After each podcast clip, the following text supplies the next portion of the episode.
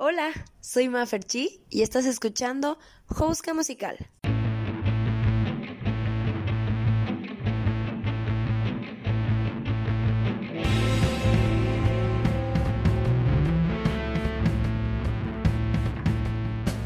Si eres artista o si no, si sabes de música o si no, si quieres entrar al medio o te gusta ver de lejos, este podcast es para ti.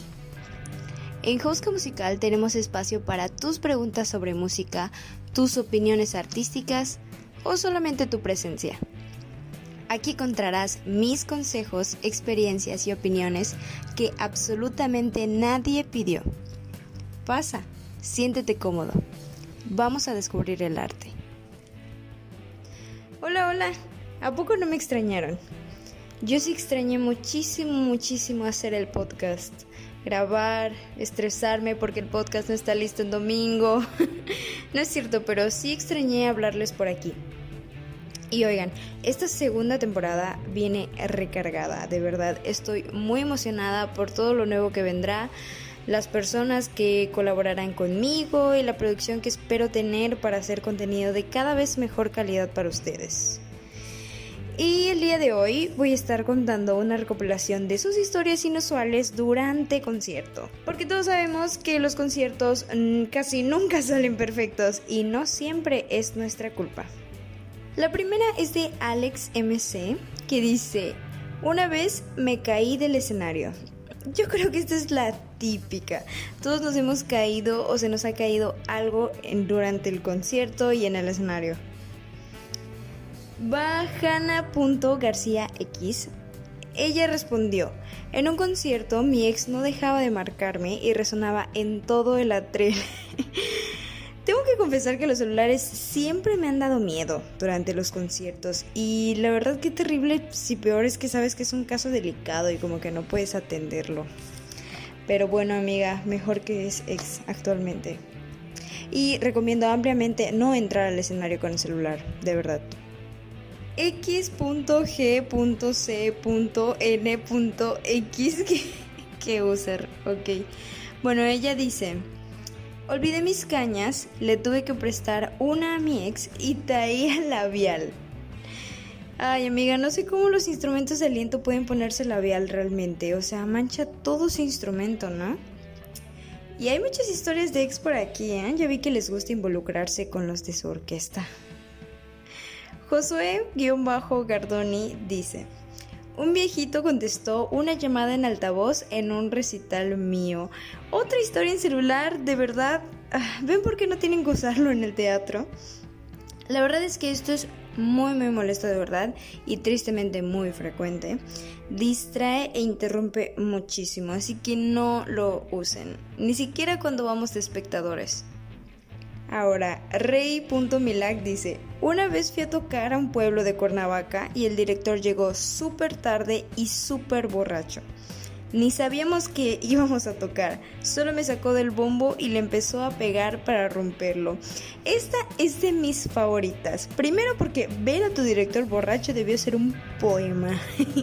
y segundo, porque creo que romper el bombo es algo que todos hemos querido hacer.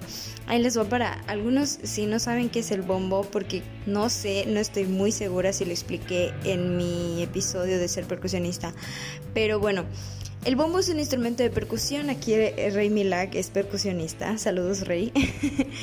es percusionista y el bombo es un instrumento grande. De hecho, se le dice gran casa también. Es un instrumento grande con un parche obviamente grande que recubre todo y circular, ¿no?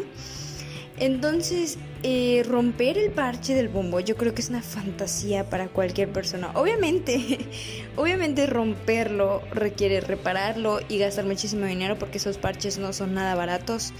Pero, ah, no sé, creo que el yo, el borracho de tu director, creo que tenía esa fantasía desde hace mucho tiempo. Ok, el siguiente es de un amigo mío que nos trae la pesadilla de las personas que utilizan cañas. bueno, esta es mi pequeña historia, o más bien es un incidente muy curioso antes de un concierto. Yo por lo general trato de tener mis cañas listas desde meses antes de la temporada.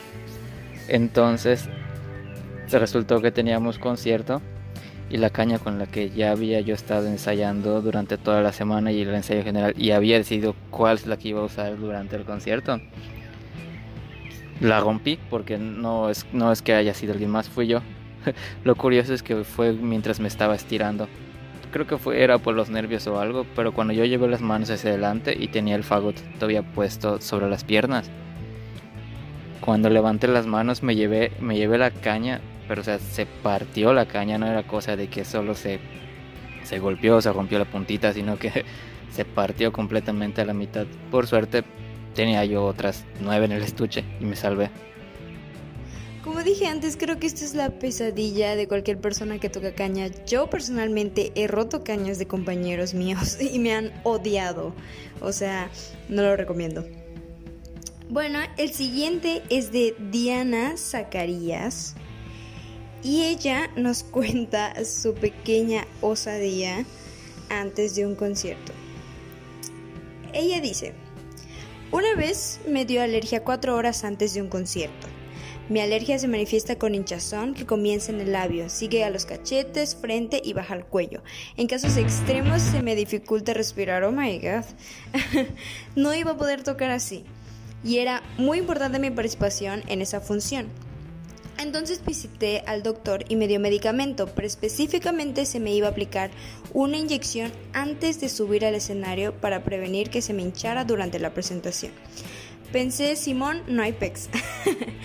30 minutos antes de subir fui a su consultorio y me inyectó de pie porque no había camilla y esa inyección la describo como una de las más dolorosas de mi vida. Estuve a punto de, de desmayarme solo del dolor podías encontrarnos al doctor y a mí en el consultorio improvisado, yo chillando de una manera extraña y él tratando de que me sintiera más estable, porque ni caminar podía. En fin, tiene final feliz porque salí a tocar y del dolor no me puse nerviosa, así que el solo me salió perrona.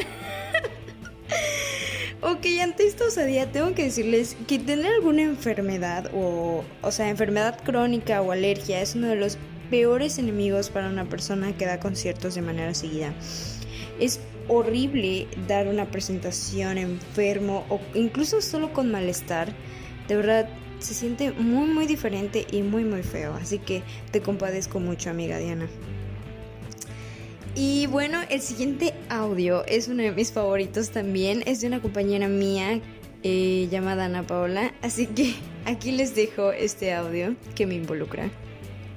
Pues como tal ya no estoy en esa área pero me acuerdo que cuando estaba y empecé, estaba muy emocionada porque me iban a dar un solo por el maestro Gaspar. Y un día antes del concierto me enfermé. Y fue la cosa más cagada porque yo quería demasiado ese, ese solo.